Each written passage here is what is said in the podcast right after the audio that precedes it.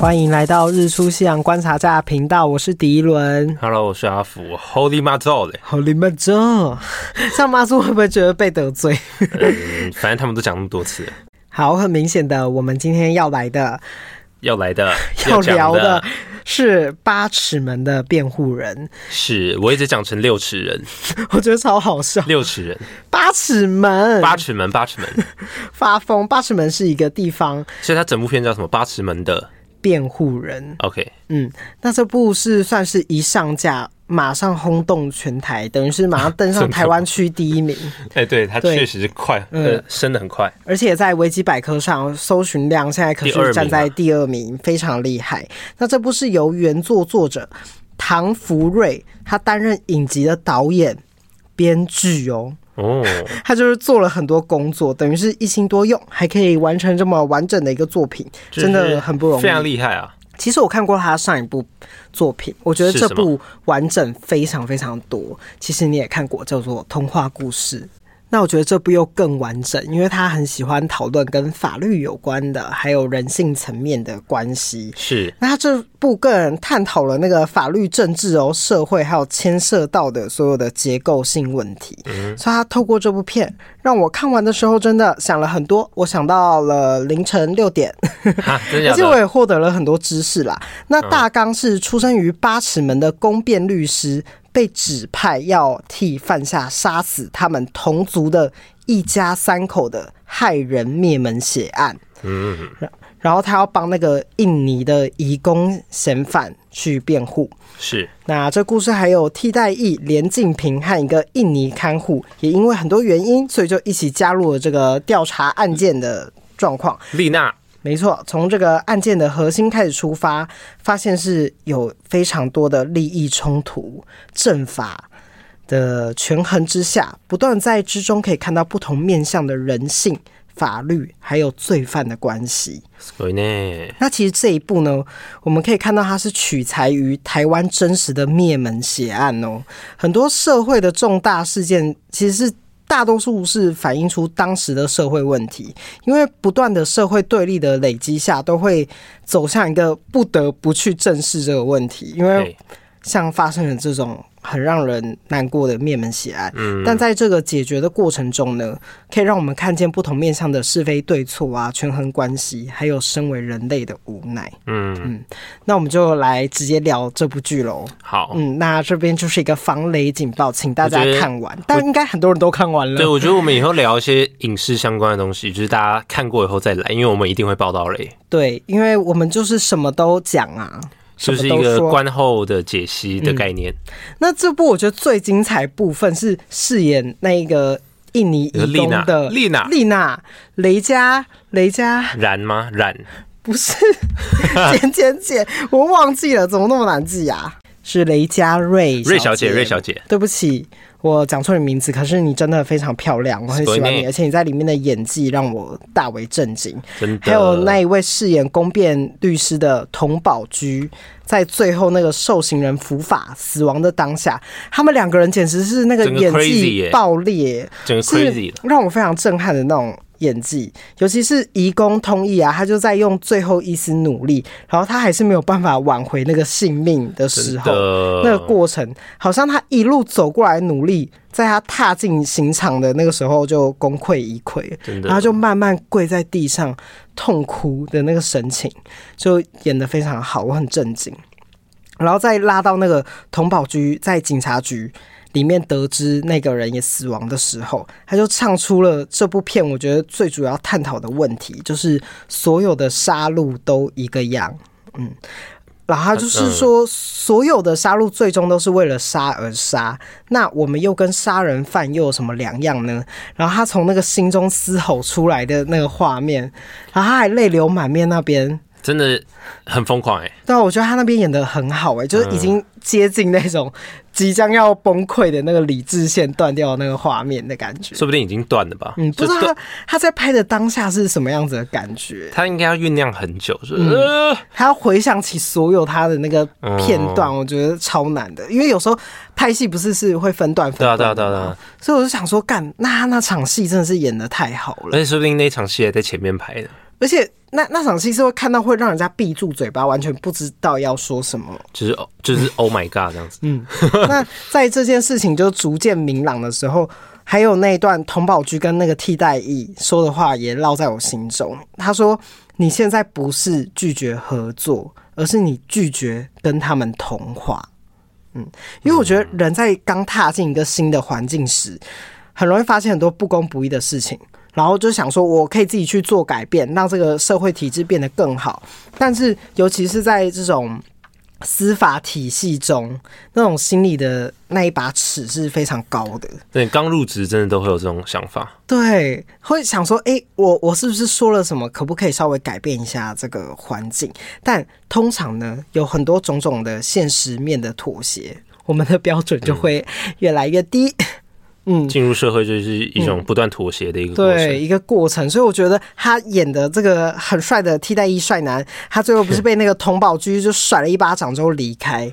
我觉得他哭的那个神情，哎，他那边也演得很难过。对，我觉得他那个演的很像是演我们所有正在观看的人。哦。因为我们每个人都曾经遭受过这种感觉，就是你很像牵涉在这个其中，但却无能为力。嗯，所以我们能做的就好像是只能保持我们那种心里的那份善良，就没办法做，就帮帮助到他，没办法做什么改变，觉得好像是对的事情，根本自己都没有办法做，没办法维持自己的正义。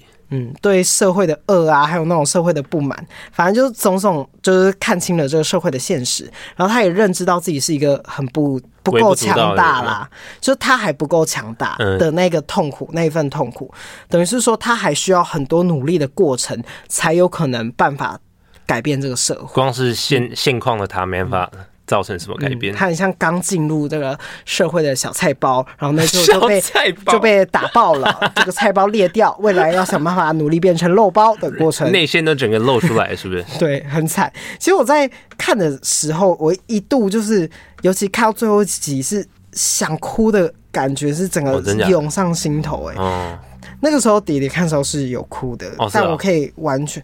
理解，就是这种感觉，不是那种同情，是一种对这整起事件，就感觉敢做什么努力都无能为力的那种感觉，不甘愿。对，就想说怎么会变成这样？好像是我们最后都是那个金鱼，就是我们都被当成了那个诱饵，然后最后还丢了性命的人。嗯，从社会的正义中失败。算是这样吗？是，嗯，从社会中的社对正义中失败，就我想要伸张正义，然后但就是失败了，就是无法，嗯，反正没办法在心中的那个道德标准跨得过去啊。反正就是整个事情的走向，已经就是最后不是变成要废死不废死的问题，而是要杀和不杀的问题。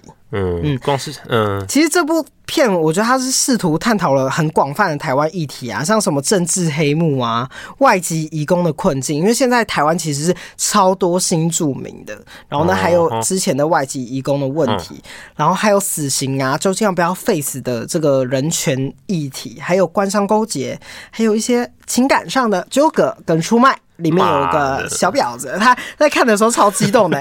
他看到那个女生一出来，他就大骂她，真是不好意思。我入戏太深了，我在这里看到他，我说干嘛臭婊子？对，不好意思，就代表你演的很好。对，没错，我不是在骂，我不在骂你这个人，我在骂这个角色啊。这整部每个人就演技都还蛮蛮在线上的，嗯，对，才才可以让人看下去嘛。所以我觉得他登上第一名是有原因的，因为大家都在线上。而且这个主题是我不太会看，就是律师啊什么，但是我。看了以后就直接，我很爱看，因为我就是推荐你一定要看嘛，嗯、对不对？可是毕竟第一名嘛，我就看了下去，就是停不下来了。还有他讲了台湾最害怕碰的议题，就是渔业。嗯哦，这个我也不太敢讲，对，因为其实耳闻上就有很多船上的生活是蛮令人害怕的啦，也有很多新闻，可很多这些新闻都被压下来了，所以我不敢琢磨太多。很怕，但可以知道这种问题就是牵涉到国际啊，反正就很多东西都环环相扣。反正主要是很多我在看到讨论串里面聊到这部片的讨论串，对，很多都说在鼓吹废死。这个议题、嗯、是有一点感觉啦，嗯、但我不这么认为耶。嗯嗯，你你怎么看？你支持 Face 吗？我本来应该是不支持 Face 的，就是如果在没有误判的情况下，我觉得你杀了一个人，就是一命还一命，对，以眼还眼这样子。嗯，了解。我的话呢，其实我好像也是。因为你就会想说，如果我是那个家属的话，就是你今天讲说，你今天讲说我不支持死刑，我不支持死刑。那如果是你的家人的话，你支持吗？但看完之后，的确就是，其实这种问题是要想很多的。对，就是有牵涉太多东西。我因为，嗯、呃，其实，而且我觉得这部片根本不是鼓吹 face，，因为如果是的话，他没必要让我们看到就是凶手很残忍犯案的过程啊，等等的。他比较像是一个辩证这个。辩证的过过程，就是辩证这个呃生死一体的一个过程，它让我们看到很多不同的面相，那和包括社会结构的问题。我其实觉得它更主要探讨的是人性的杀戮问题。嗯，因为我们人其实是蛮残忍的动物，哎，是，就是我们在对杀这件事情，其实明明非常残忍，因为我们常常对不同的物种哦，就特别的。坏、欸，对，我们其实是杀了很多的东西，对啊，像我今天不小心踩死了一只瓜牛，我也是很心痛，我还道歉呢、欸，我声音超大声，我吓到，我想说什么东西，我我很很惊恐，对，类似这样，就是其实我们在很多地方也是很残忍的，就是我们没有注意到的地方很多，人类才是最残忍的生物、啊。嗯，但我们又在某些地方觉得自己特别高尚、特别温柔，是，就我们对我们喜欢的事物、喜欢的动物啊等等的，我们标准又放的很高哦，我们就觉得生而为人就是。会把不杀这件事情当成一个很高的高道德标准，我觉得其实是非常矛盾的。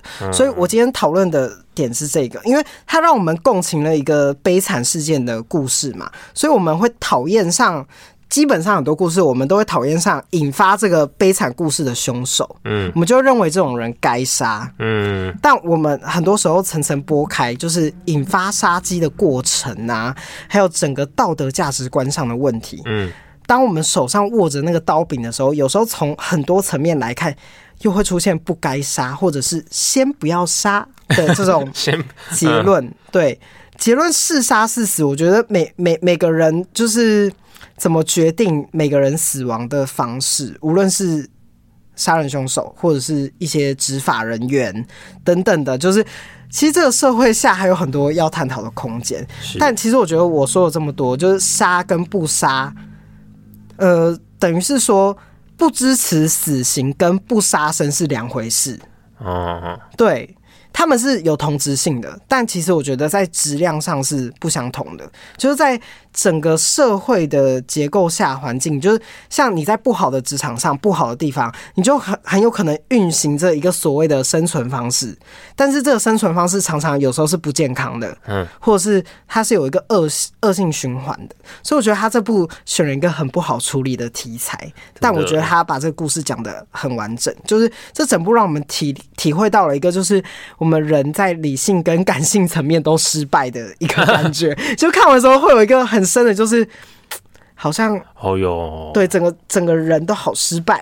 我看看，我就是一直发出一些感叹声，哈，嗯，对，因为像老实说，我凭着良心说，就是我自己以第三视角去看最后一集那个灭门血案的过程，所以我可以理解到他在船渔船上面碰到那个压力性的症候群嘛，因为他在里面在里面被。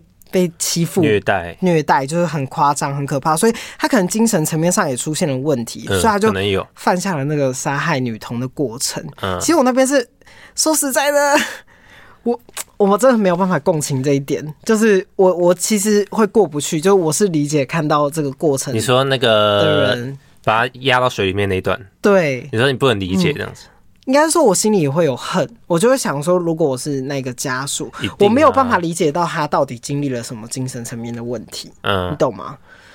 嗯，所以我觉得这个时候我们就会希望法律还给我们一个公道嘛。可，嗯，对，但是我觉得其实他那他那时候是十六岁嘛，怎么会不能理解说把一个女童压到水里面两分钟，他还会活着？可是他那个时候就是因为他在船上吸收到了这个知识，对，可是坏的知识，可是他是。小女孩跟她一个十六岁，对，可是他就让我们看到这整个过程，而且他后来还是杀了其他人啊，所以他我觉得他是有恨的，嗯，一定有啊，一定有，对，他也是有恨，然后犯下了这样子的杀机，也也算是有可能他也有那个精神上的问题，可我觉得就是因为有精神上问题才会去杀人，吗？我觉得很多大多数的时刻会是这样的，因为会引发你有精神病，也会是一个过程。嗯嗯，对，反正。我看到这边，我是觉得说，如果这部是在宣导 Face 的话，我就觉得他们有很多集数需要去讨论他的罪行了。嗯，他就是我刚才说的辩证的过程。那主要是这个死这议题本来就不简单嘛，而不是说他死了事情就解决了。反而你看，我们越快杀他，就看不到事情的真相，所有人都看不到事情的真相，而就是那个早已这个腐败的那个结构。那一个让这个社会结构腐败的、引发问题的人，却活得好好的。嗯，你看他在最后一集，甚至完全没有出现呢、欸。你说那一只臭鱼吗？对，因为我觉得它长得很像鱼，那个那个 boss，那个坏 boss，真的很像一个鱼。啊，我们就直接叫他鱼。然后他还敢一直杀鱼，真是的，怎么一直杀自己的同类呢？叫臭鲑鱼好了。对，我觉得他演的也很好哎、欸。嗯，应该是叫他臭尾鱼吧。啊，臭尾鱼，他整个演出那种就是高高在上，然后权力很大，然后用金钱搞定事物的那种。对，他也是演的很好，但我觉得他最后一集就露。就是只有拍到他吃完鱼的那个画面，那个带过，我觉得是颇有深意的。嗯，因为等于是说，你看最后一集发生了这么这么多的事情，等于是说握有权力的人，嗯，根本就不用出现。真的，对，只有活在痛苦的人才会一直出现在这整个画面里面。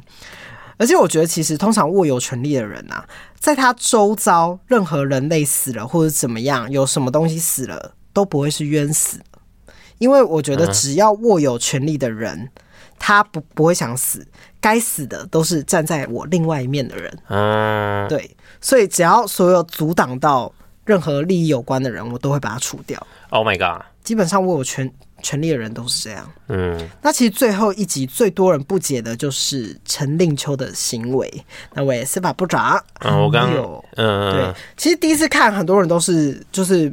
很难解释，我我我回头看三次，就是我第第三次跟你看，我回头才可以理解出，就是其实他有很多深度的解释。我觉得他算是这个权谋手段呐、啊，就是一个很聪明的人。对，可是我觉得他暗示了。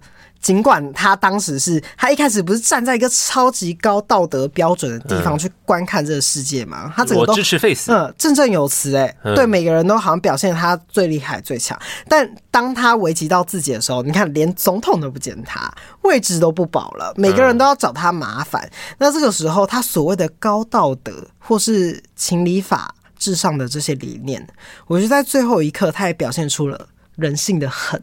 跟那个自私，嗯、他为了达到他的目的，对，可以说是达到他的目的，也愿意去杀一个人。嗯，所以我觉得，当我们呢为了自己的时候，别人的性命又为何物呢？是何物呢？牺牲了一个一个人的性命，然后来唤起大众的对 Face 的这个想法，是吧？嗯，呃，你要这么说也是可以，嗯，但我觉得更像是我前面提到，有可能也有很多他比较私人的问题存在。哦可能站在更前面，因为一个人该杀，他还是杀那个人呢、欸。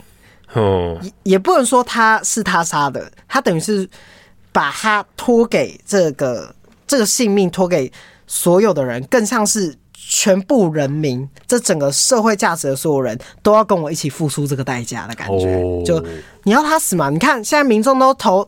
死嘛，好啊，那我就让他死，死。对，这样子的感觉，他就有一种好，你们要杀我就合你们的意啊，随便你们啊，哦、我就让这件事情随风起舞，兴风作浪，好可怕、嗯。我觉得他就是后面算是也是付出一搏，也不算黑化，他就是半黑化，嗯，整个人疯了没有了，对，但我很喜欢他这个角色，因为他。哦整个那个权宜手段啊，你要在看第二、第三遍的时候，才可以慢慢看出他那个眼神的变化啊。嗯、还有就是他在这个时候是纠结了什么样子的事情，啊、处理了什么样子的事物。嗯，那所以我觉得整部讨论的不是 Face，是人性上的杀戮问题，就是全部扣回了主角最后那一句。所有的杀戮都一个样，然后播放着那些砍杀鱼类啊，我们人类杀害生命的过程。那其实我觉得，在活着的过程中，我们其实很多时刻呢都在杀。嗯嗯，你看我们吃的东西啊，等等的。其实这些看似很庞大的生死议题，就是其实说简单一点，我觉得有时候反而更像是一念之间，只是我要跟不要而已。嗯嗯，对，这是我那一天想到凌晨六点打出来的稿，然后呢，把它稍微整理了一下。很棒哎、欸，然后我觉得这部很棒的地方是，他用了很多原住民的语言呢、欸，哦，很厉害，我觉得很厉害。台湾根本几乎很少这种片子，就是用结合了这种语不同语系国家，有印尼话、原住民语，什么什么语言都在里面，让人家看了非常过瘾，就是。觉得台湾真的是一个非常包圆多元文化的一个社会，可以让这些演员都能够有表现的机会。嗯嗯，而且你知道，原来那个演童宝菊的他也是自己去学了那些闽南话、原住民语等等，他不是原住民人，好厉害、哦！他讲的，他说他就是下了很大的功夫。嗯，然后里面也有一些其他演员是，就是原本就是原住民。嗯，那个、那个、那个丽娜也是啊，她不是台湾人吗？她是台湾人，震惊！我真的震惊！我那时候才，我还我当时还以为她是我之前看的一部就是就是印尼的电影影片的演员，结果不是。我一查哦，我我搞错人了。然后结果她真的是台湾人，我大震惊！那个口音超级像哎、欸，嗯，算是琢磨的蛮多的啦。我宝宝哥，呃那。钱不够，很坏，乱学。我觉得不像，学的还蛮像的啦，蛮像的。那这部片的话，我给到 A，嗯，嗯，我觉得这部非常的棒，嗯，就是整个看的过程都会觉得很舒服。没有到 S 吗？我很想给到 S。但但因为我心中也有很多 S 的片呢，怎么办？我觉得 A 已经很高了，A 就是我先放 A，我都看我都看了两三遍了，大家想怎样？我给到 A 就代表我 我吃这部剧吃三遍我够了吧？但他那个剧情我真的是我看到一半的时候我就以为说就是后面的剧情会是呃他们成功的就是拿到那个 SD 卡，然后把那个。就是那条臭尾鱼的事情，很美好。我以为就是在那个最后那个阿布列安多，真的是他，就还给他一个清白这样子，然后最后会是一个好结局，结果根本不是。但你整个逻辑也是错的，他没有清白，他杀人。哦哦，对对对，哦对不起，不是不是清白，反正就是。可能会有别的转机，对对对对，没有 no，我觉得这这很符合台湾做法，完全没有照着我脑内的剧本走。我觉得他完全照着台湾社会逻辑的方向走，所以会让人家觉得哇，对，这就是社会。看到后面都跟着那个主角在那边 Holy 妈揍的，对，这就是社会结构的问题。是是是，不是呃。你可以说这也可以是一个杀人的事件，但我觉得整体故事要表现的是这个社会结构下就是有问题。嗯哼，嗯，好，那我也来跟大家科普一下，嘿，汤英生事件，就前面刚刚有聊到的。台湾真实发生的灭门灭门血案，但是在一九八六年呢，台湾周族原住民汤英生，他是因为不满汉人雇主强迫工作，所以他就杀害了雇主以及雇主的家人。Oh my god！而且除此之外，他也是有杀了一个两岁的小女孩。嗯，那他最后呢就被判处了死刑。他几岁？好，嗯，我先讲完这个故事。那虽然杀人不对嘛，那这个是看似一件因怨恨而复仇的故事，嗯，但往往。背后是一个很多事情的层层相扣。那汤医生当时是误入了一个求职诈骗，然后他还欠下了一个工作介绍费三千五百元，然后之后又遭到雇主扣押身份证，超时工作，在工作九天之后，因为跟雇主发生了冲突，杀害了雇主夫妇和他两岁的女儿。犯案之后，自己前往了警局投案，但此事件主要引发了台湾当时一直以来长久的、长久的、长久的汉族欺压问题，并且当时对原住民有很多歧视啊、剥削啊，还有恶行，就是有很多敏感的问题。因为在一九八六年台湾那个时候，明治还尚未完全开还没出生呢。对。等于说那个时候就是引，等于是说社会各界开始意识到了这件事情，引发出来一直存在在这个社会上的民族性的霸凌。嗯嗯，那当时各界呢也有请愿总统蒋经国，就是枪下留人，就是先留下来，先讨论这个社会议题。嗯，对，但最终还是执行了枪决。那汤英生是台湾最年轻的死刑犯，只有十九岁。Oh my god！那之后社会才开始正视了原住民的生活环境发生的问题，还有污名化，还有歧视以及掠夺，所以才在这之后开始有了一些法律上的给予保障等等的。不过当时台湾社会原住民还有很长的。要为自己生活抗争的道路要走，所以其实纵观下来呢，是当时社会文化下压抑出来的社会问题，而不单单只是一个灭门血案。嗯，所以其实社会要进步，一直都是靠很多人流的血往上走上来的。嗯，好。好沉重，好沉重哦！怎么会这样？好，那我们要来聊第二个这一次我有看的作品，来，嗯，是《恶鬼》，因为他现在讨论度很高，他也是在这次维基百科上面的排名。其实这部片是由那个韩国知名演员，我最爱的韩国演员金泰梨所饰演的女生，那个女生。对，我诚实的说，我看这部片只是为了金泰梨，因为我很爱她，她的电影跟影片我都会去看，就是无就是那个没有脑的粉丝，是无脑粉。那还有一点是因为我很喜欢看鬼片。所以我就是喜欢，可你不是很容易被吓？对，我喜欢被吓的感觉，但其实我心里又很害怕。Oh, OK，所以我就很两难呐。但其实我这部片其实看完的时候是没有什么吓到我。所以它它它有可怕吗？它应该不是一般的鬼片吧？嗯、不是，所以我我就一直着重在被吓，所以我就是有点小失望。对，但因为它是鬼单纯鬼片。但我告诉你，看这部片的时候，我就只觉得金泰里的头发到底。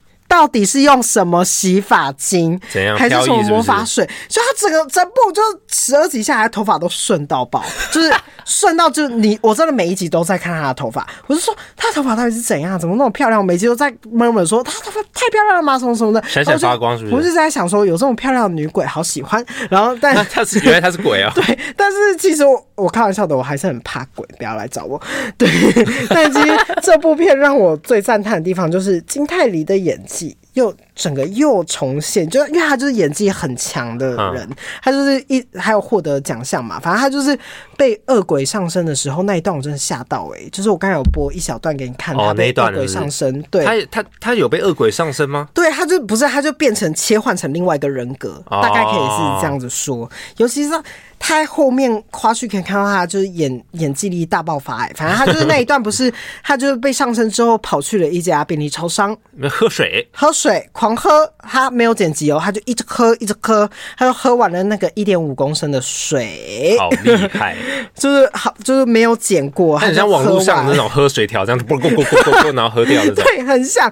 然后他不是得过那个演技大赏了吗？我这边颁给他最佳水牛奖，比你还水牛，对。因为我觉得他很强，因为我觉得我没有办法一口气喝一点五，他喝的很认真，我应该不行。对，他就。对，我觉得他就是最佳巨水牛，而且如果他那那那一卡没有拍好，还要再喝一次。对，我觉得他就是想说，我一定这一卡就要拍好，所以我就要喝到最疯癫这样子。确实是很疯癫，嗯，很棒很棒，他果然又展现出了最新的演技，超好笑。然后他这部主要是可以看到那个人性的贪婪面嘛，就是一样套路，就是说人比鬼更可怕的一个这样子的故故事。哦、所以我这部呢，只能给到 B。真假的？因为我觉得剧情还好啊，也不错啦，但就是没有在，就是在我心中只有到 B。因为我觉得他整部就是靠金泰梨那个精湛的演出，还有他那个人格那种切换感的那种感受到他那个戏剧的张力很强，主要是散发出这个人。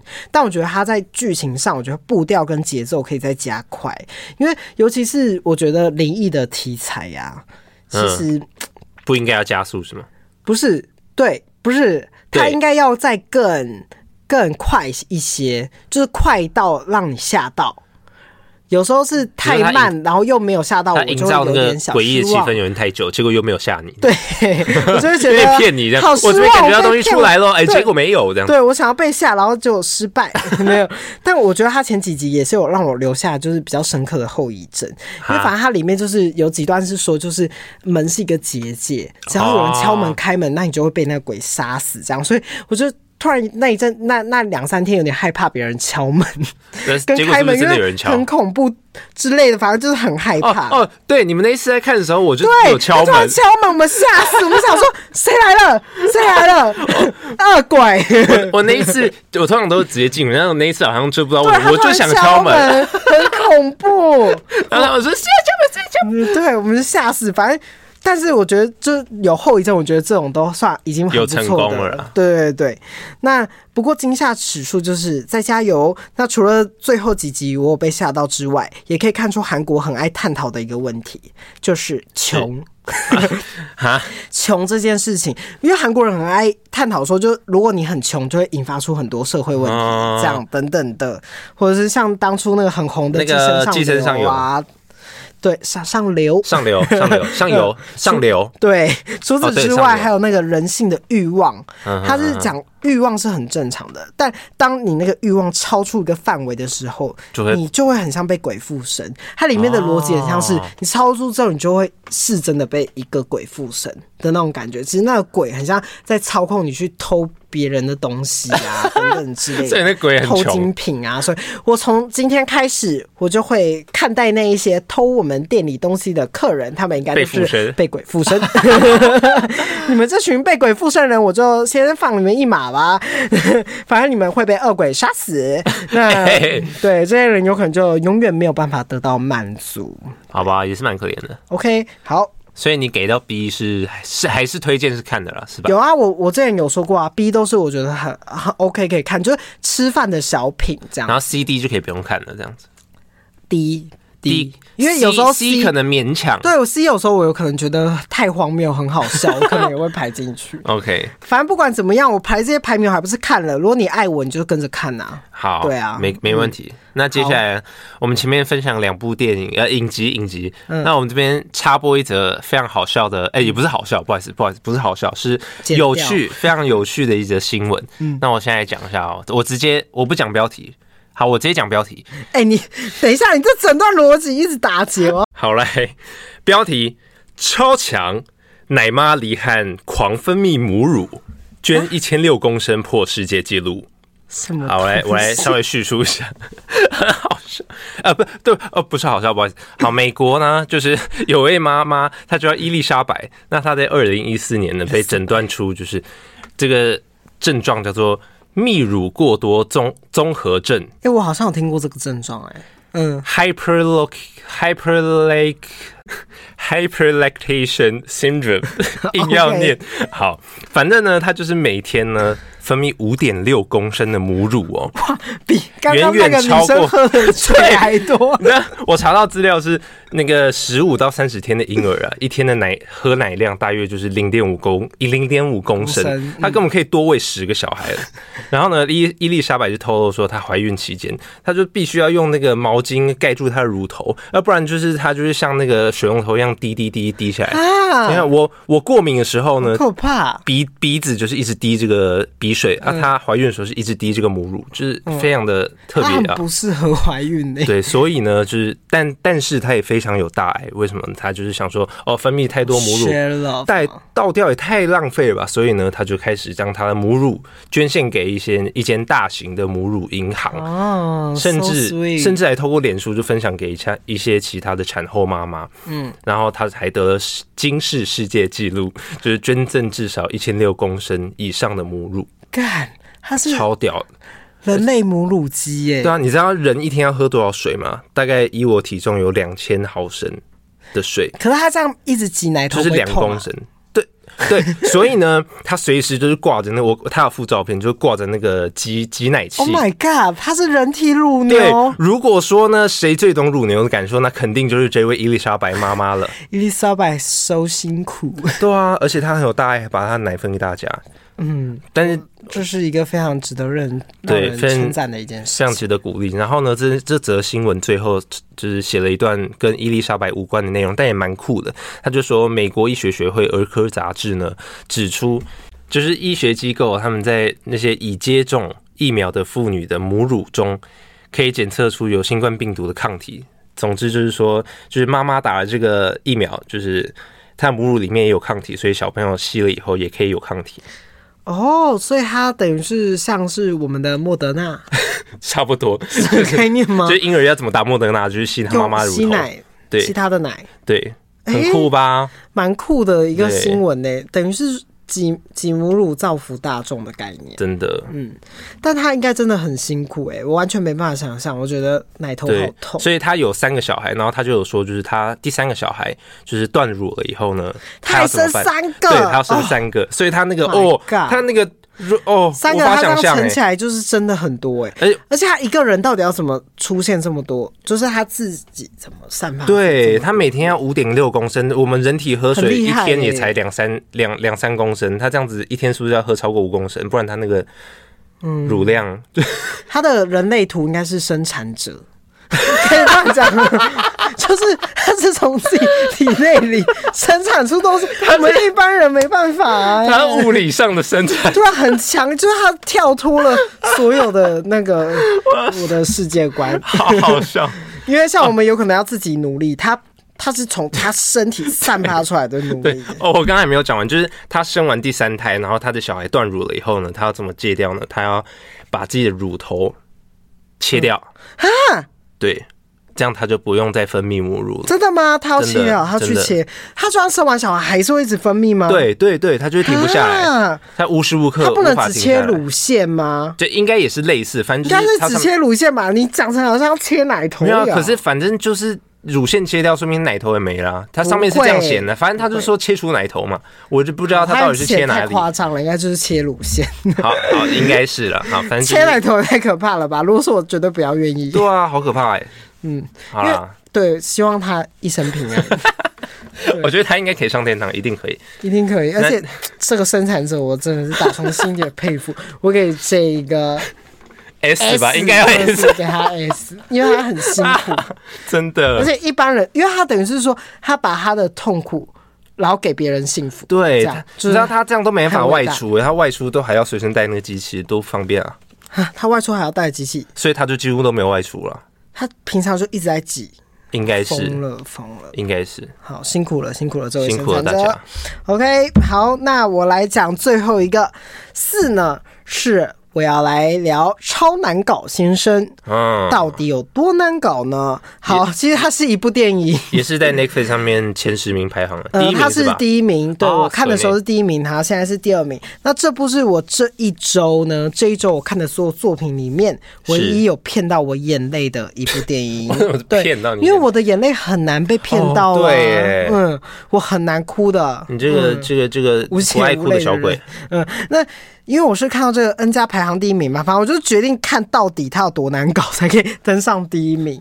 然后，而且他是汤姆汉克演的，所以我就想说，嗯，那就来看一下，毕竟是个老帅哥。那实际上看上去真的是挺难搞的，他就是我生活中最害怕碰到的邻居。那种爸妈是吗？邻居，邻居，可能前几名。对，他就是很厌世的一个老头，那他就是。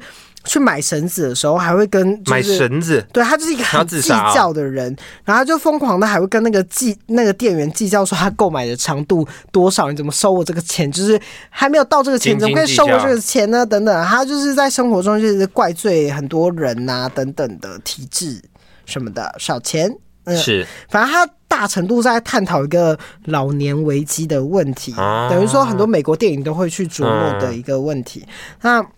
他就是一个当身边深爱的人啊都离开自己的时候，会感觉到自己活着的意义还有什么呢？已经没有意义了。嗯、那我在后面整个好像还哭了两次吧，两三次，就是很很夸张。反正他就是一个不断很想要去死的一个故事。为什么讲这么的？今天怎么一直在对这个话题？他呢一直很想去死，然后虽然这样讲很疯。但他就是一直在尝试自杀的时候，刚好都会有人来敲门。对，嗯、呃，敲门有连贯到哎、欸，好厉害哦、喔！等一下能不能连贯到母乳啊？够形式对，然后或是腰上有哎、欸，等一下，对，你继续，反正他就是。反正他在自杀的时候就会有人来敲门，要不然就是他自杀的时候，他不是要来喂他喝牛奶，掉到那个天花板吗？然后那个天花板就是很烂啊，他上吊的时候，他那个绳子就整个掉下来，他就是想死都死不了的一个故事，他就一直这样。不过主要还是非常的疗愈人心，因为他在过程中，他就渐渐跟一个邻居越来越好。他是孕妇吗？他那个时候对要怀孕。对，但他没有分泌乳汁过多的问题。那他有捐献给他他的母乳吗？没有啊。好，回回到这个故事，那那位邻居呢，他就不吝啬的呢，一直就是去找他麻烦，所以我这边就简称他为麻烦精。大麻烦精，对，反正他这部的那个剧情呢，我很喜欢他一个地方是，他不断用他，就是他会经历很多次濒死体验嘛，因为他一直好想死这样，然后他就在过程中呢，会不断的让我们看见他了解他就是跟他妻子相爱的过程啊，还有他人生中到底经历了什么，然后呢，他在切回现在的表现手法，我很喜欢，他会透过一些气味啊、声音啊。抠抠抠啊，母乳啊没有，还有一些音乐，好听的音乐，然后让我们跟那个回忆一起做一个联动，对，嗯，魔幻联动，对，套路还是有的。他的难搞呢，就是因为他背后有一个很惨很惨的故事。Oh my god！那我第一次哭，好像就是因为他真的太惨了，他惨到让我哭出来，真的，因为他好惨。他就是在回首过，要讲那么细吗？我有点想看。嗯，他与最爱的妻子就是有机会去远游，然后呢就不小心遭遇了不测，这样。Oh、那他当时他的老婆还怀有身孕，嗯，结果小孩也没了嘛，然后下半身呢还瘫痪，嗯。然后他主要呢还探讨了这部的就是邻里之间的关系与照顾啦。反正里面那个麻烦精啊，他是那个 那个墨西哥移民，然后里面还有一个跨性别恋者，所以他等于是说有探讨很多很多的问题，还有不同样貌的邻居，然后里面还有一个邻居。他跟另外一个邻居好友 因为理念不合吵架，结果居然是因为他喜欢的车子跟他不一样，所以我觉得很好笑，因为他不能接受他的好朋友不喜喜就是喜欢开他不喜欢开的车，这样，反正就是一个那个雪佛兰喜欢开雪佛兰车子的老头，就他的朋友很爱开福特。啊，所以他们就大吵了。原来，然后他刚才有帮我科普了一下，科普了一下，结果这个福特是先出的，然后后来雪佛兰这台车出了以后，是为了要打福特的某一某一款车，就是有在竞争的关系。嗯，我懂了，男生就是这么的无聊，有够好笑。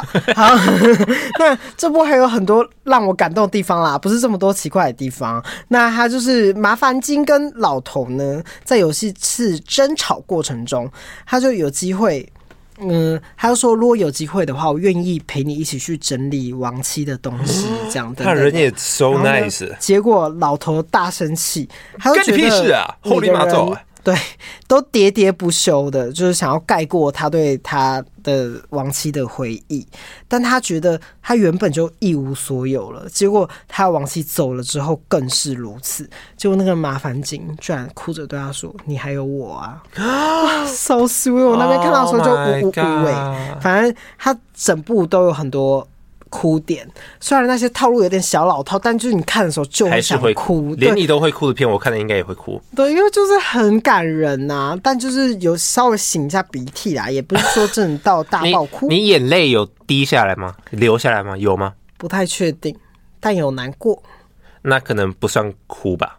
有，好像有有哭啦，有哭，就是眼眶泛泪而已。对，应该是有滴下来一点点吧，哦、但没有很多，可能第一边这样子。对之类的，好，反正最后的结局很感人。反正我最后结局是一个留一点问号，我让我让我去看鼻涕鼻子都都都流水，鼻涕像水龙头这样滴滴滴是吗？没有没有那么夸张啊。对，但我给他逼的原因，嘿，是因为他是翻拍的哦，是哦，对对对，他是翻拍的另外一部电影，等于是美国再拿来重新翻拍。但为什么因为这样就要给逼？因为故事不是原创的，等于是说它是可以照着一个一固定的模式走的故事，所以它不算是一个原创故事。我觉得它没有办法给到最高分。然后呢，再来是它的故事算是表现得很平稳。然后我觉得有些东西是可以谈的比较深一点的，但是都稍微点到为止而已。因为它主要是。